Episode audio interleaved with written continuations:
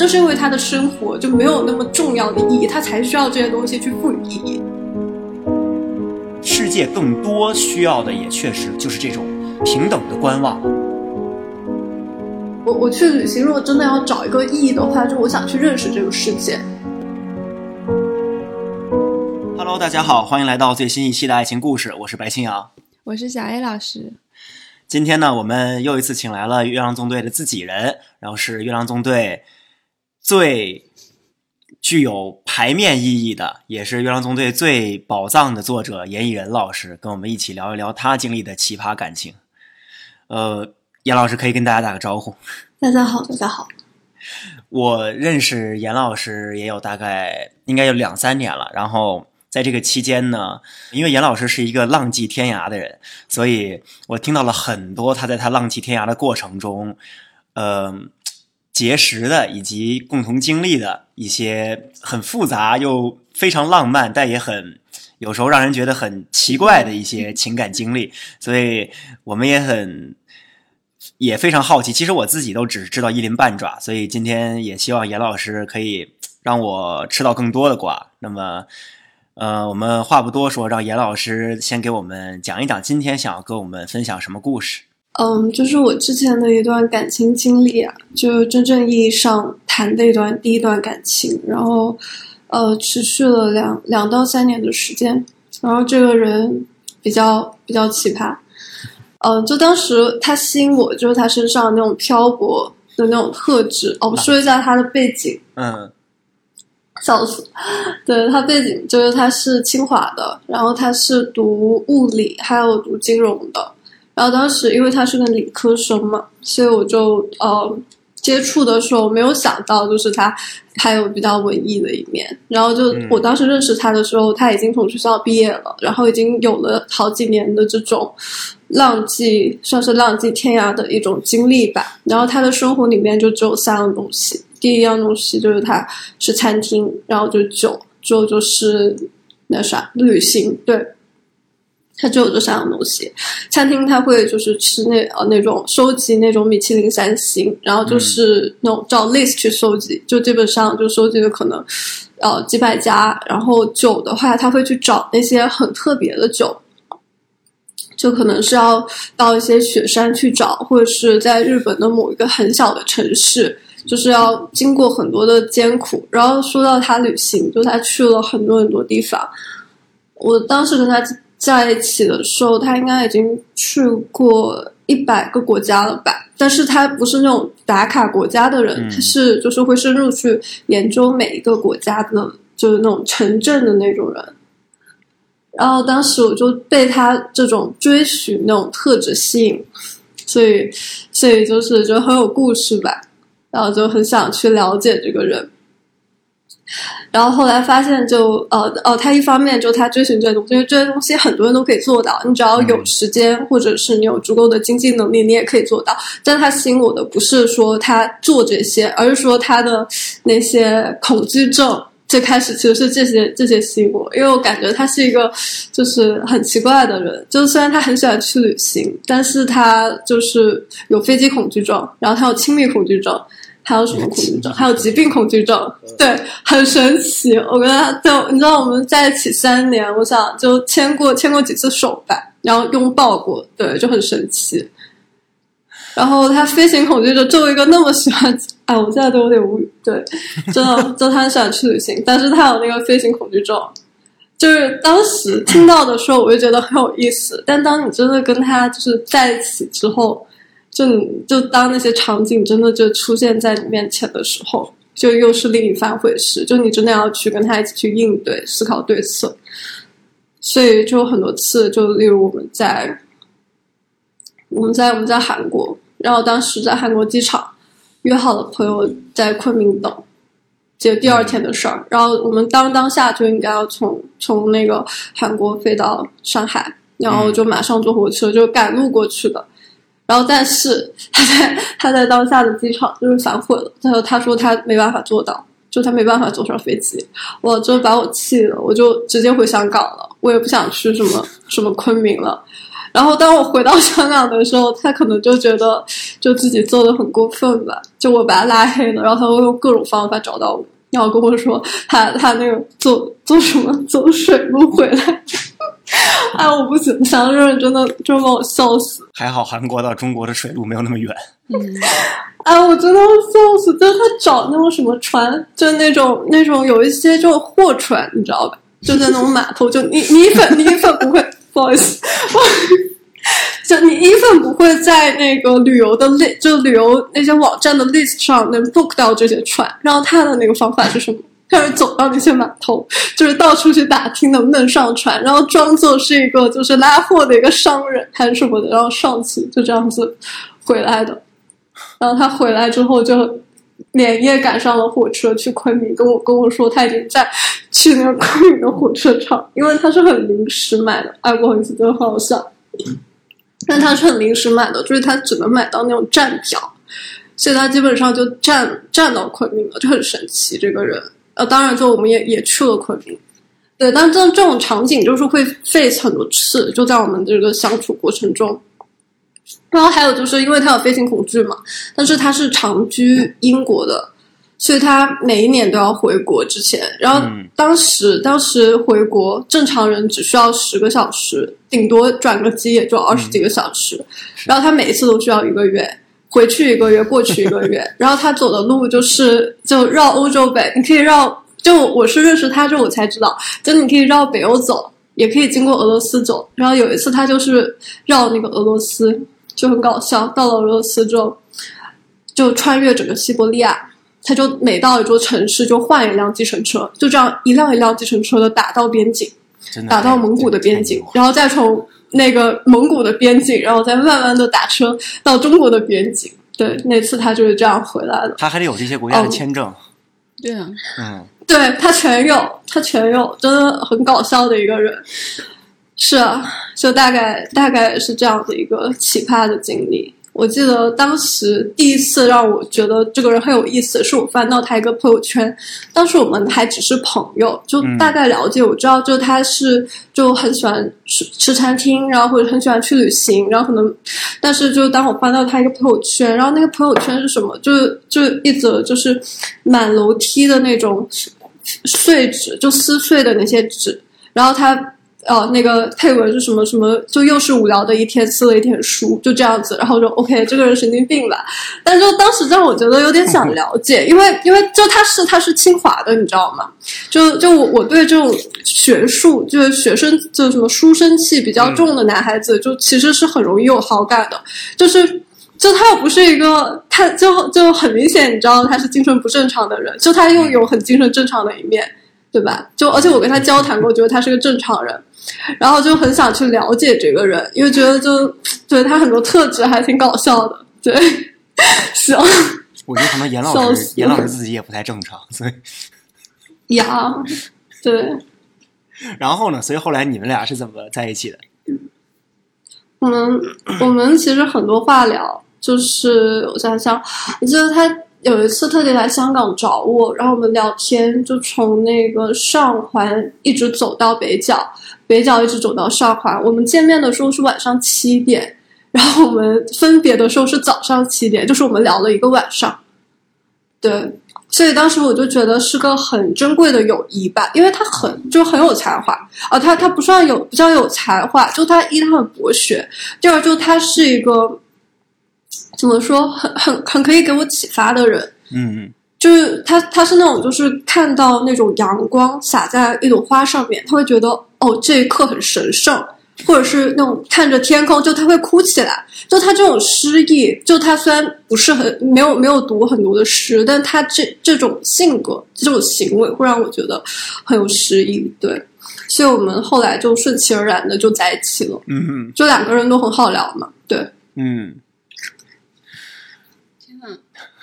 所以严老师在你和他在一起之前，你知道他有这些恐惧症吗？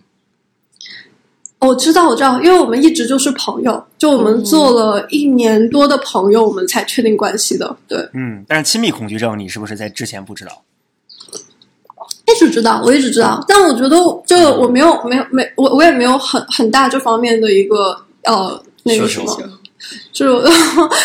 不是不是，就就我我也挺柏拉图的，对。就我很喜欢，因为你你跟一个人在一起，就可能他身上有某一种特质，那你必须要知道，就他你你不是因为你不能说只喜欢他的某一种特质，你要喜欢他整个人嘛。所以我就是在感情里面，我会相较去配合对方。对，嗯，我我听完之后，我觉得小芳是一个 像是像是活在活在文学作品或者影视作品里面的人，就是我在生活中其实其实我我应该是没有遇到过这种人的我。也觉得像是在看电视剧。哎，我也没遇到过。对对对，所以就是我是我是能理解严老师会被那种就是这种极致浪漫的，但是又有点儿有点儿神经病的人吸引到，但是就是他他确实就感觉他的症状特别典型，就感觉这种人应该是就是比较脱离世俗，然后就非常追求自由的那种人。对嗯，是对，我觉得这是严老师的严老师的 type，嗯嗯，但我觉得这这这个人不仅是像一个小说人物，他还可以剖析。就是因为我跟他接触到后面，就我我就看透了他很多那种所谓追寻的本质，其实就是很很虚无，就没有任何意义的。就可能他收集餐厅，或者是酒，或者是旅行，还加上他那些恐惧症，都是一些就是很虚的东西，就背后是没有任何意义存在。正是因为他的生活就没有那么重要的意义，他才需要这些东西去赋予意义。就到后来，我是完全就是嗯，就领就领悟到了，就那种感觉，啊，所以所以所以就分手了。所以你这个意思是说，就是他的这些行为，其实就是因为他生活本质上是一个比较他附加的，嗯他给自己附加的，对。嗯。就虽然他真的是附加成，他真的是这样的一个人，就不是说他特地装出来的，但这种东西的本质是他给予自己的一个一个附加，对。嗯。嗯，我知道很多时候，比如说飞行恐惧症、亲密恐惧症都是心理上的嘛，是是是，对，所以他肯定就是平常就是可能一直在跟自己重复的说，哦，我不喜欢坐飞机，然后呢，我不喜欢亲亲密接触，他们哦，没有没有，他这个是因为因为一次事故，这个我有帮他做过那个心理治疗，然后 然后我们后来分析出来的，就是其实他的这些恐惧是他的社交恐惧，就社交恐惧衍生出来的。他这个呃这个经历可以想一想，应该能讲，就是一段挺有意思的故事。他这他所有恐惧症都是在他一次旅行之后有的。然后这次那次旅行是他呃坐那个轮船。嗯当时非洲，它非洲出了一个那种那种那种叫什么游轮，就一就可以一一次过就去游历沿沿海的所有的非洲国家，啊可能一次过可以游历十几二十个，然后一共五十天。然后当年他坐坐上的那艘船，可能是他刚大学毕业的时候还是什么的，就就没有这些恐惧症的时候，他上那艘船，然后在上船的第一天，他的手机就是丢了。然后他手机丢了之后，在那个时候他没办法下船，然后所以他就不停的就是，就他需要一个人去度过这五十天的时间，在那个轮船上面，对，然后呃，然后当时的他就不太会，就英语也不是很好，然后所有都是外国人，没只有他一个人中国人。然后第二就是他当时轮船上面的电话很贵，就他没办法跟家人朋友交流。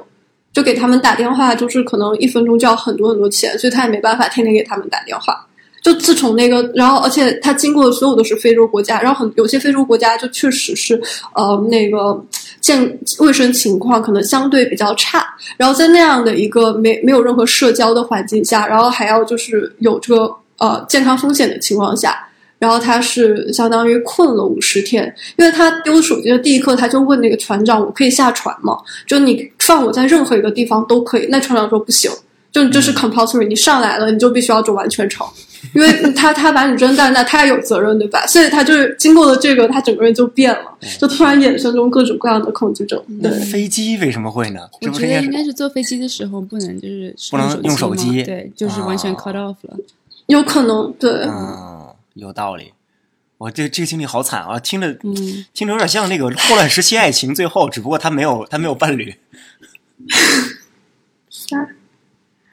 哎呀，对，那他那之前，他当时是刚去，就是他刚来英国吗？他是来英国上学吗？还是因为他之前不是在清华？对他来英国上学，嗯对对对，他来读读读了读读多了一个研究生，然后他研究生读的是作曲，就还挺有意思。就是他又是理科生，然后他又又在读作曲，然后还去法国读了一个红酒，所以当时我就哦非常喜欢他，就是我觉得就就真的挺挺有意思的一个人，对。我我其实我听下来，甚至会觉得，就是我前两天去，我去自己去见心理医生的时候，然后是呃，我们聊天的时候，我就跟他说，其实有时候我还就是我觉得我本质上是一个循规蹈矩的人，就是我每天遵循着一定的、一定的这个时间表，然后做着相似的事情，然后如果如果这一天一切都按照我的计划进行了，比如我今天说我要去呃我要去健身，然后我要。呃，拉我回来之后要冰敷拉伸，然后给我的脚踝做复健，然后写写一点什么东西啊，收拾一下屋子啊，这些全都做完之后，我会特别有成就感。就是我本质上，我骨子里是一个对于秩序非常非常呃追寻的一个人，所以，但是我又是一个喜欢诗歌，然后就是喜欢浪漫的人，所以我会很羡慕那些就是可以让自己变得特别浪漫，然后生活的也特别浪漫的人。但是我自己做不到，所以我时常会有那种。就是这种痛苦感，我想我想让自己变得更放浪形骸一点，所以我听到他的故事，其实我的第一反应不是觉得这个人好脱线，我第一反应是羡慕。嗯，对。你记不记得平常我们之前我有几次就是说要不要说走就走的旅行，嗯，都说哎，可是我要做这个 assignment，哎呀，我明天这个 essay 我还要写。对对对，我我是我是这样的人，就是我是一个平时会。嗯，会设想一些很浪漫的场景发生在自己身上，但是，一旦一旦这种浪漫的情况真的出现的时候，我可能会，我可能反而会退缩。嗯，我对于一些不确定的事情可能有恐惧。对，我觉得你你不是很喜欢不确定。对，但是严老师跟跟小芳完全是相反的。我因为我对严老师比较有了解，我知道严老师是一个喜欢就是浪迹天涯的人。但是小芳这个实在是没有没有对，实在是我我其实是一个看人对，就我个人来讲，不谈恋爱的时候确实是这样的状态，但是我谈恋爱的时候我会就会配合对方，就可能我上一段啊不说不说上一段，对。我刚刚我刚刚听完严老师讲他和小芳的故事，想问一下严老师，当时就是为什么决定你是和他分手的吗？就是为什么决定和他分手？就是因为这些奇怪的事情，还是有没有一一个契机什么？哎，我跟你讲一下我们分手时的场景。我记得那天下了很大的雪，然后我去欧洲见他，在马尔默。嗯，no no no。对，然后那天就是呃，二零二零年的二月份，当时就是 COVID 刚刚开始嘛，嗯，在欧洲，嗯，然后呃，那天就是他从欧洲某个地方赶来马尔默，然后我在马尔默等他，然后他到了马尔默，他跟我说他见不了我，因为我去过意大利，就是因为他有疾病恐惧症，然后当时我已经很火了，你知道吗？然后他的建议是什么？就来都来了。他总想见一见，他的建议是什么？我记得很清楚。那天下了很大的雪，然后马尔默，我酒店楼下有个很大的广场，然后那个广场，我坐在一边，他坐在另外一边，根本看不到对方。就你，因为那个雪大的是很蒙，然后广场又很大，你根本看不到另外一边。然后他就给我打电话，然后他说：“我觉得我们两个就这样坐着，就是就是跟对方打电话也挺好的。”就是我当下。我我我当下我记得我就骂了他一句傻逼，然后我就把他的电话给挂了，然后我就我就我们我们那是我们最后一次见面，就再也没见过了。就当然后来可能还是会有很多纠葛，但是没有再见过任何一次面，因为就这个人真的对我来说，就就相处的时候实在太太太多比较，嗯，很多这种无语我没太我没太听懂，是说就是你们俩在那个广场的两端打电话，对。对啊，对啊，你你能想象吗？因为他他有那个疾病恐惧症呀，就他怕我有口匪啊，所以他不能见我，但他又想见我，他又想跟我见面说话，所以他就提议说我们一人，对对对，一人坐在广场的一边，然后哇，我真的是，对，就是。你不觉得特别像？就是他的这个 proposal 特别像日本电影里会有的那种场面场面吗？就两个人两个人不能见面，苦大仇深，但是说我们这样见面的话，我们这样也算相见吧。然后两个人站在漫天鹅毛大雪的广场两端，就是在故事里这样会非常浪漫，但是在现实生，就是他把你你会不会，严老师你会不会觉得他有时候会把嗯生活和虚构对混在一起。嗯，他没有特意去制造这种美感，因为他是这样的一个人，就他很明显，他这个点不是说为了美而制造的，而是因为他真的恐惧疾病，所以，所以在我看来，我就觉得很生气，你知道吗？然后在他看来，他也不觉得有什么问题，就所以这就是最大的一个冲突。就有时候可能你在书上面，在书上面你这样读的时候，如果你真的带入就男女主角或者是故事人物的一个心境。那也未必是一个好事儿，是我们看的时候会得出一些感悟，或者是看别人的故事，是给读者看的这些东西。但你真实去经历，你要做那个参与者的话，就还是还是还是比较难受的。对，嗯，而且我觉得听到这里，小芳她最大的问题就是她把自己的一些问题带到了这个感情当中。其实我觉得有的时候就是两个人在一起，如果你有一方面的恐惧症，我觉得另一方肯定是想去帮你，比如说啊帮你解决这些问题。但是小芳她把自己 这些问题带来的不便就带到了这个感情当中，但另外一个人是没有必要去承受的。嗯，就比如说他说，就是因为他有疾病恐惧症，所以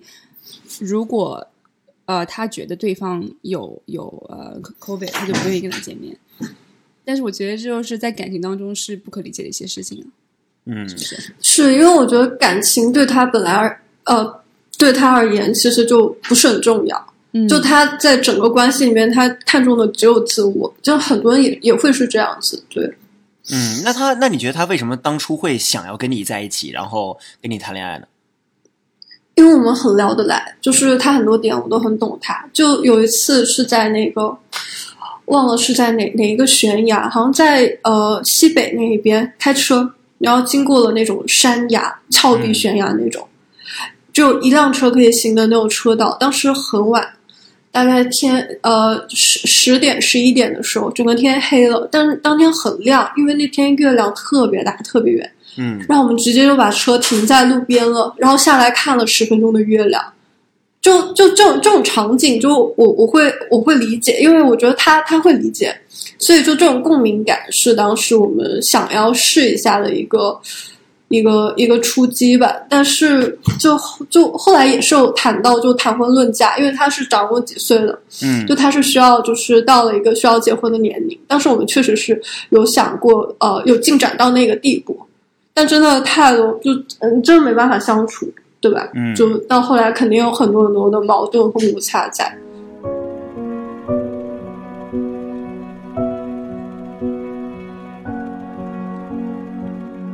我觉得又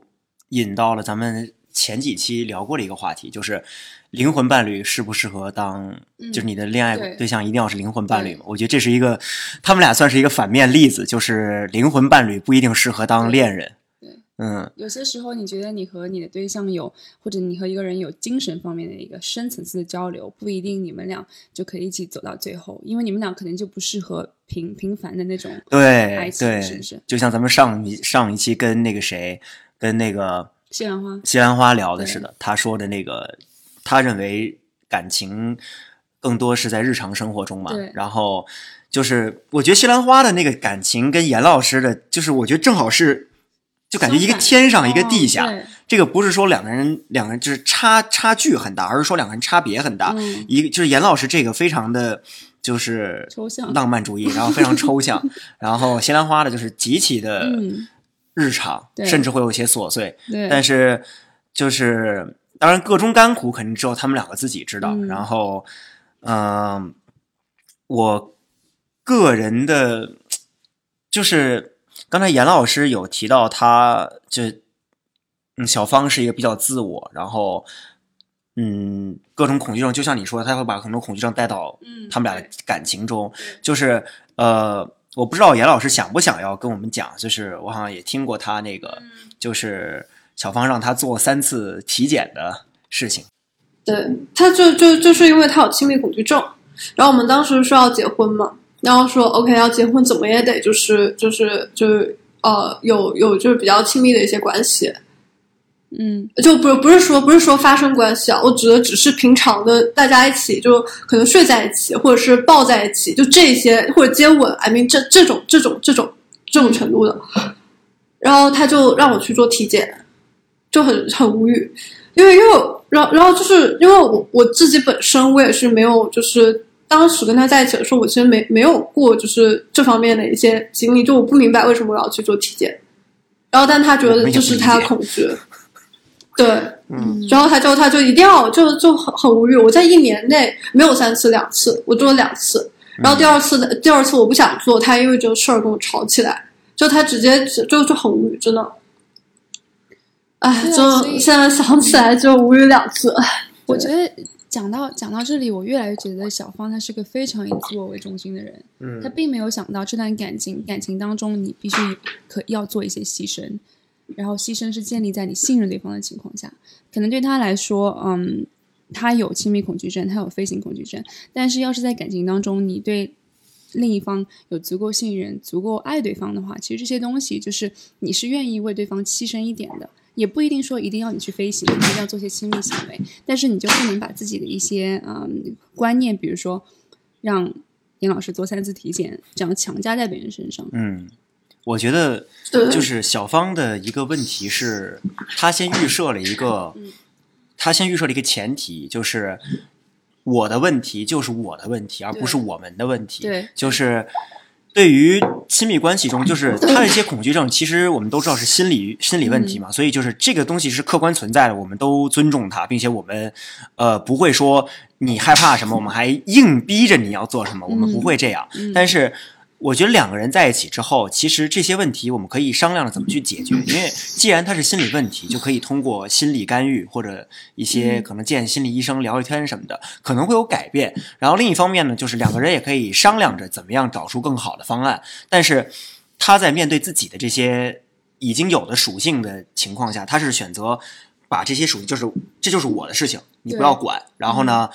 呃，我们涉及到这些属性的行为，咱们两个人就按照我的我的这个规则来就好了。没有任何余地嘛？对，就是没有给留余地。那这样的话，其实其实可能严老师是想帮他的，但严老师又帮不到。然后呢，另一方面他又会有一种被拒之门外的感觉。对，对，我觉得，呃，对，我感觉总而言之，这样的人就不适合在长期亲密关系当中，你不觉得吗？嗯，对我我刚才其实也想说，就我觉得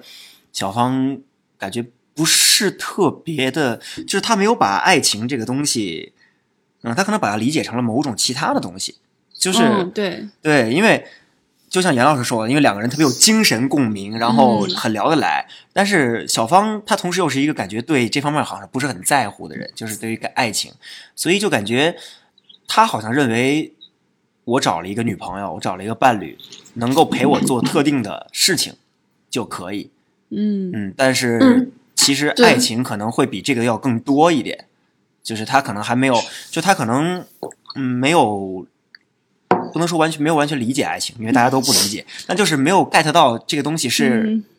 游戏规则是怎么样的。嗯，他他的爱情可能就是找一个饭友、其实酒友和一个驴友，不是吗？三友，呀对啊，嗯，对，不过对，而且对不过我觉得，嗯，其实我今天做这期播客，就是每次我们做播客，都让我感觉就是眼界一开的感觉。我没有想到，就是会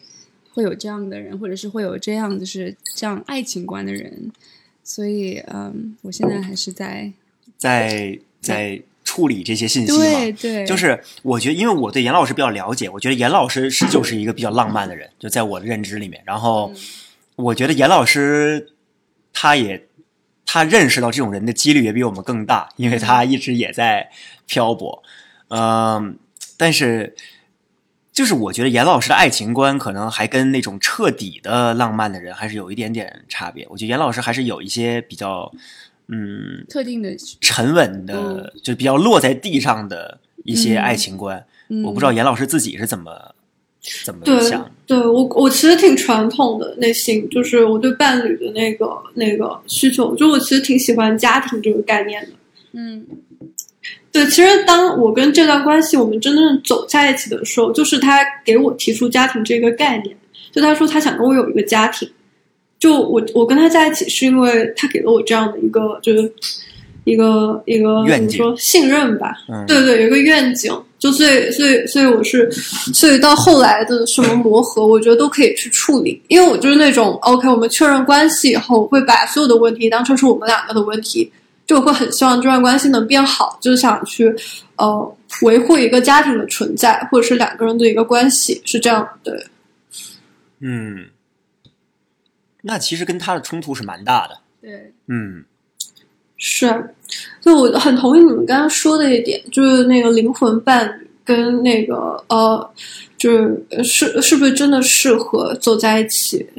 因为我当时跟他就确实就是这是我自己经历的一些事情嘛。然后到后来我经过了这段感情，现在有足够的时间去客观的去审视当时的自己，就我发现我们这段关系里面那些比较刻骨铭心的，不是说我们有。多少很浪漫、浪迹天涯的那些场景，不是说那种灵魂，就那那种那种属于爱情的一些东西，而是我觉得我跟他这段感情里面很珍贵，就是那份知己的友谊。所以我觉得，就是灵魂伴侣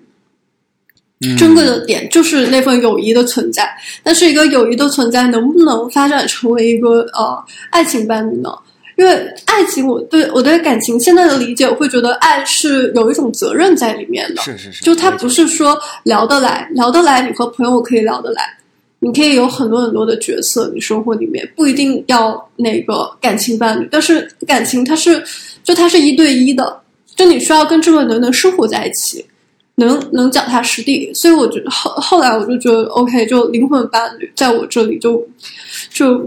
就不再像之前那样渴不不再像之前那样渴求，因为我之前觉得我一定要跟一个就是我理我愿意去理解或者理解我的人在一起，但现在我并不觉得，我觉得我我会跟一个就是我想要有责任，就我们我们的感情是基于责任，或者就这样的爱会让我觉得是真实的，对，嗯。其实我感觉杨老师讲到这里，我也一直想要就是和白老师讨论这个问题，就是我们之前做播客，嗯。比较常见的一种情况是，灵魂伴侣变成了就是呃现实生活中的伴侣嘛。就比如说，如果你和你觉得你和一个人是 soul mate，你们俩什么都可以聊，有高层高高强度或者是啊深度的精神上的交流，你们俩在一起就会很幸福。你想要他变成你的另一半，嗯，但是在这种情况下，你其实在想的是。他，你们俩既然有深层次交流，如果他也这么认为，他愿意就是为你去放弃一些他其他方面现实生活中的一些需求，但是我觉得有的时候就是不是这样的，因为我最近也发现了这个问题，就是有些人就是你和他有了很深层次交流，但是他可能性格就是就是 嗯，就就不适合你是契合的，然后。我觉得你也不能因为你有这个 expectation，觉得哦，他不愿意为你牺牲一些事情，你就他就是不爱你。因为我觉得有些人就是，我觉得性格这种东西是很难改变的嘛。嗯。就如果你和他，你觉得你和他二十四小时就是都很聊得来，但是他可能就是一个非常追求自由的人，对不对？他这对他这方面的呃需求是无法改变的。我觉得无论他有多爱你，嗯。所以我想说的就是，我觉得对方。嗯，有多爱你和他自己本身其实性格，两个人两这两个东西是分开来的，它不一定是相相关的，也不一定是因为对哦，他多爱你，他更爱你，就代表他更愿意为你放弃一些自己本身的性格。我觉得这是有些人是无法做到的。我觉得就是咱们之前不是有聊过这个什么叫门当户对嘛？嗯，就是我觉得里面有一个很重要的，就是两个人沟通的基础，两个人思维的基础。要在感情这一块是一致的，就是，呃，薛老师说的这个，其实我们俩之前也有聊过，就是两个人，两个人的本性可能相就相差的还蛮大的情况下，比如两个人，呃，有一个人就是像严老师这样，觉得一切的核心以及发展的目标是一个家庭，家庭为根基的，就是有一个比较踩在地上的。一个根基的，但另一个人就是觉得哦，这个一定要追求这个世界的美好，然后说不定我明天就去了，我说不定我明天去了摩洛哥，后天去了芬兰，然后伊拉克什么的，对，就是他们这两个人面对世界的认知不太一样，嗯，就是有些人会觉得被世界拥抱是安全的，有些人会觉得自己拥抱着一个更。更实在的一个嗯人的时候会更安全。对所以就是当这种情况下的时候，两个人其实很难，因为他们两个人思维的出发点不同，那很难聊到一块儿。嗯就是哪怕他们现他们可能是真的很爱彼此，因为两个人就是呃被对方的各种特征所吸引，然后也愿意为对方做出牺牲，也愿意付出，但是终究两个人这个付出是。都建立在改变自己原来的那个本性的基础上的，这个是很难持久的。对所以最后发展到尽头，可能我们就可能会自然而然的分开，就不知道会有一个，嗯，这个时间会有多久。对，但是，呃，如果两个人的根基是一样的，那就算出现什么可能暂时绕开，是可以磨合的，对，这个绕开这个线也可以回到之前那个线来。嗯我觉得这样的话，可能呃磨合的基础啊，以及努力也会少一点。我觉得是这样的。其实我说到这个，其实是因为我最近在网上社交媒体上就看到很多，就是说，呃呃，你的对对象因为想要去另外一个城市或者世界其他的地方啊、呃追求自己的梦想，他跟你说他很爱你，但是我们就是未来的啊、呃人生观不一样。但下面的评论都是他就是不够爱你，他根本就不爱你。但我觉得，其实像白老师刚刚说的，他可能就是很爱你，但是就是因为两个人就是基本的一些想法就太不一样了，所以就造成了这样的情况。嗯嗯，嗯，嗯我觉得严老师跟小芳的案例也是差不多的，而且另一方面，我觉得在严老师这个案例里面还有一个比较有趣的是，就是小芳对于嗯爱情本身的理解，可能也跟大多数人不太一样那。不太一样。对对，嗯我真的觉得小芳她是一个非常神奇的人，因为我觉得她，比如说他是在先在清华读数学、读物理，然后突然就转到了金融，然后又去读了作曲，然后又去读红酒。我觉得就是他是一个非常就是嗯喜欢追求一些就是呃很自己，也不是说追求自由吧，就自己像是想要做什么就会去追求什么就去做什么，对但是同时他又会去就去做一些就是可能嗯。也不是世俗吧，就比如说他想去打卡米其林，然后呢，他想要就是呃，我觉得金融也是啊，你不觉得吗？就我觉得他有有些身上有些特质是冲突的，对对，非常矛盾。对，嗯，而且嗯我刚才想到了一个，就是我觉得对于小峰而言，嗯确定性会给他带来极大的不安全感。嗯就是刚才严老师讲那个他为什么会形成这么多的恐惧症，嗯讲他沿着非洲海岸线走了那五十天，就是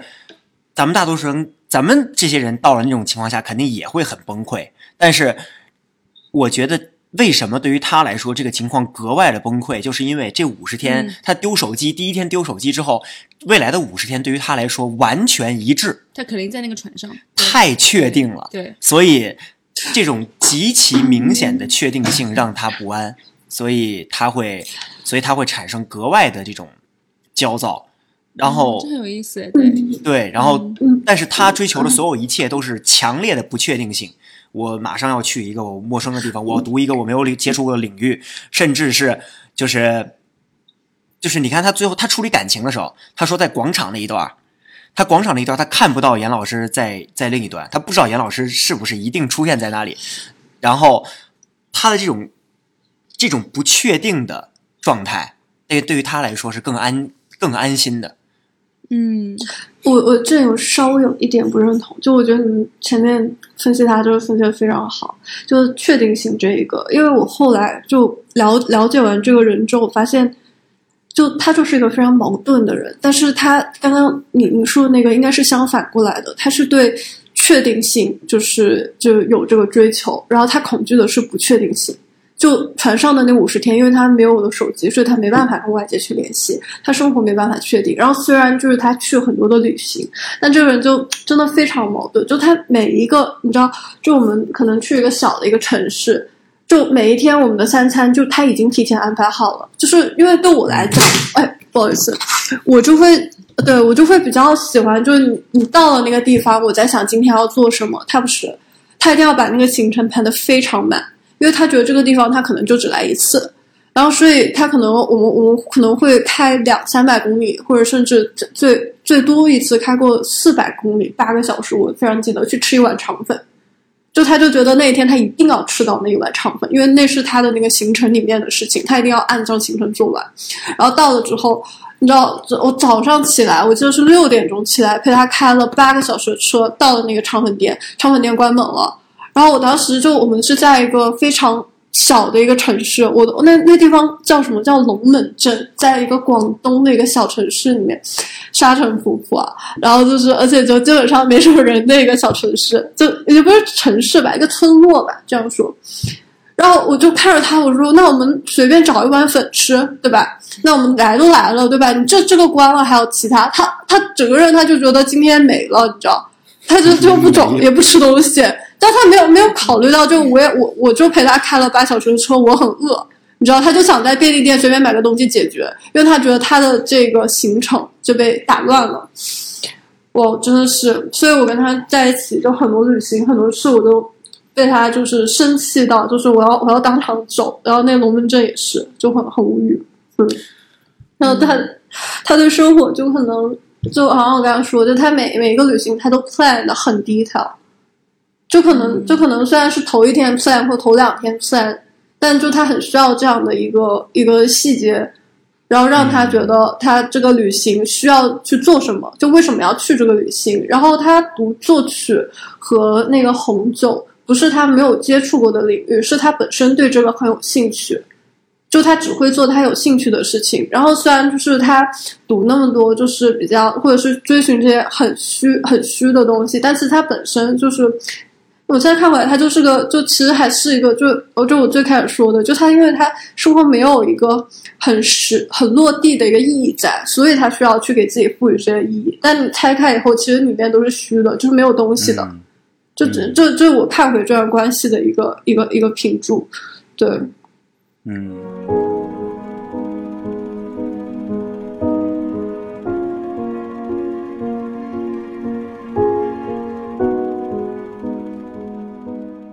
可以说是，其实是一种自发性比较强，但是它对于一旦产生的自发性的点子会非常有，会迅速产生一系列规划，然后一定要按照规划走。是是是，对这两点，这两点，嗯，就因为从我个人的角度来看，我是一个自，我是一个自觉、自觉性强，同时又呃，同时又就是对于。对于章程、对于安排和计划比较追寻的人，所以我可能是两个都在正方，但是他有一个在正方，有一个在反方。嗯，就是虽然虽然也是一个喜欢计划的人，但是他自发性强，所以就会显得很冲突、很矛盾。有的时候，嗯，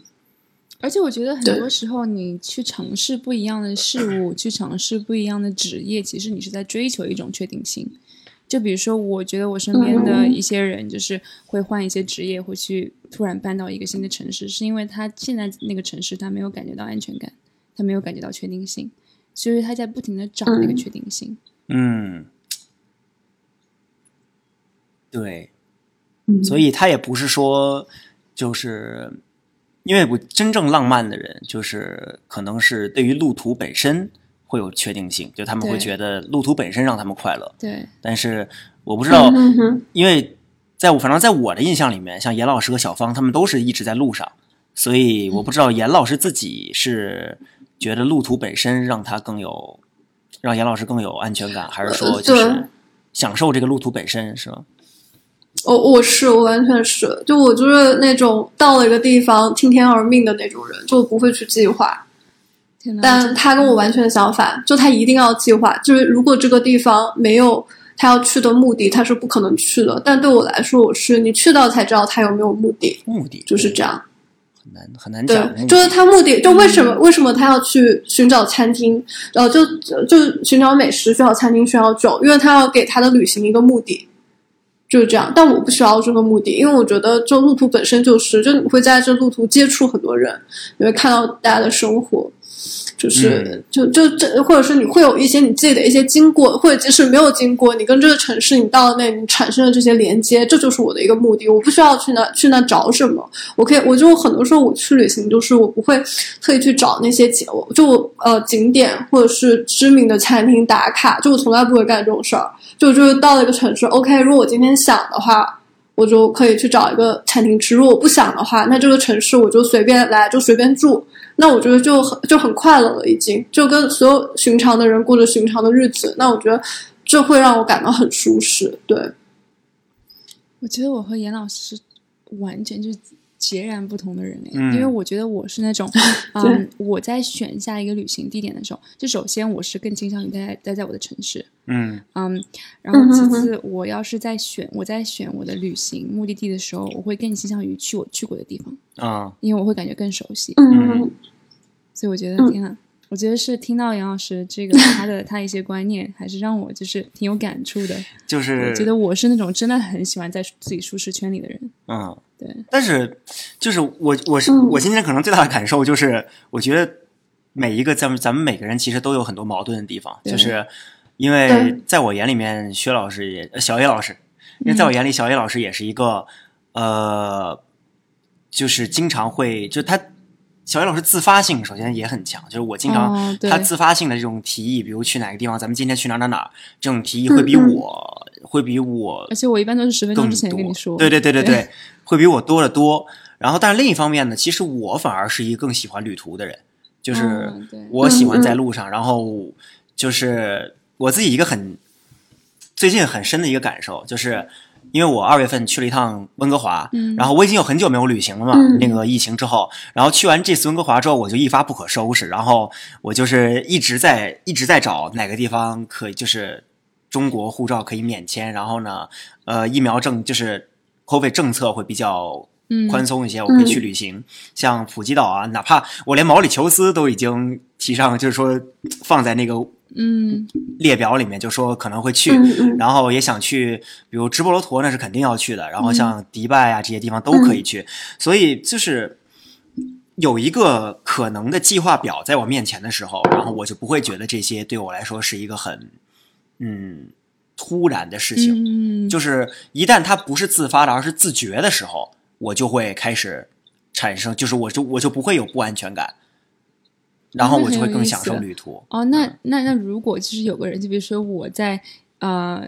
我现在给你一份我做的很详细的一个规划，旅行规划，问你今天晚上去迪拜，你会去吗？做到你都觉得非常详细的规划。如果最如果这两天我应该会去吧。对，就是你这两天没有什么事情是吗？对啊，嗯，对，但是就其实，而且我最近有一个感触，嗯，像很多时候，包括我去旅行什么，其实大家去旅行，就是很多时候大家在自己的这个城市，然后会觉得被自己的事情搞得焦头烂额，嗯，学业、事业等等，但是，然后大家就会觉得，如果这个时候我再出去旅行，岂不是更耽误事情？但是，一旦你真的去旅行了，你可能。你最后等旅行回来，你会发现，其实那些事情也并没有太被耽误。对，你终究会完成的。对，对我自己最近有一个有这个感触，就是因为我去温哥华之前，我二月份去温哥华之前，其实我有很多，我还有几个 deadline，嗯，还没有还没有做完，嗯，是在去完温哥华的那一周，呃，需要交，嗯，但是我当时其实有一点小焦虑的。但是我还是去了，然后因为之前答应朋友了，然后去了之后呢，那几天其实我也没有学习，我一直在跟朋友在外面玩儿。但是等我从温哥华回来之后，我发现那些 deadline 其实回来头两天我就全做完了。嗯，对对，因为有的时候你感觉感觉到很很呃焦虑、很多压力的时候，其实你你去放空一下，会是会让你变得更加的，就是嗯有效率。对对，那我就是说到严老师，严老师有一个我刚才一直想说的一个经历，就是我印象很深刻。严老师写自己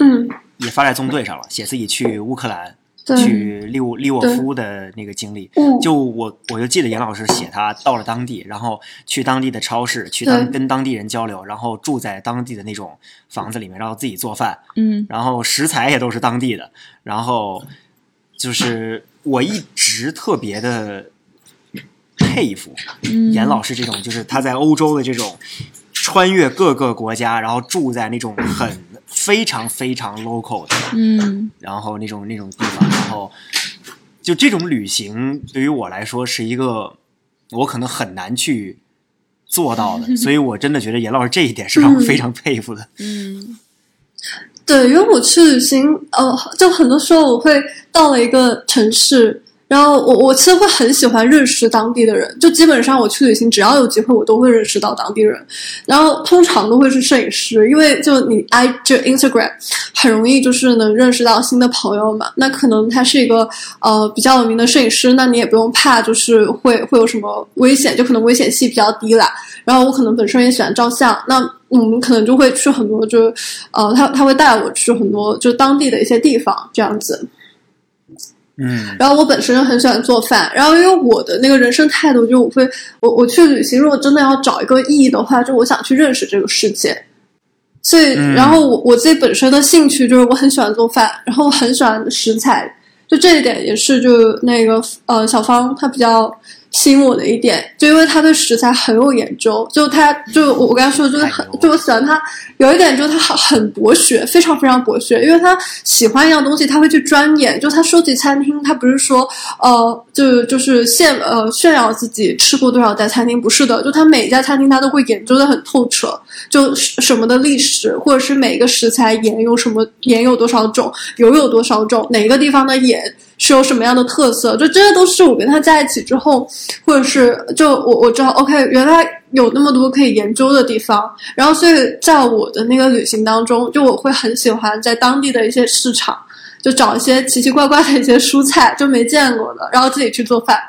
对，然后呃。就也会认识当地的朋友嘛，然后做摄影师，他很知道城市里面哪些地方是比较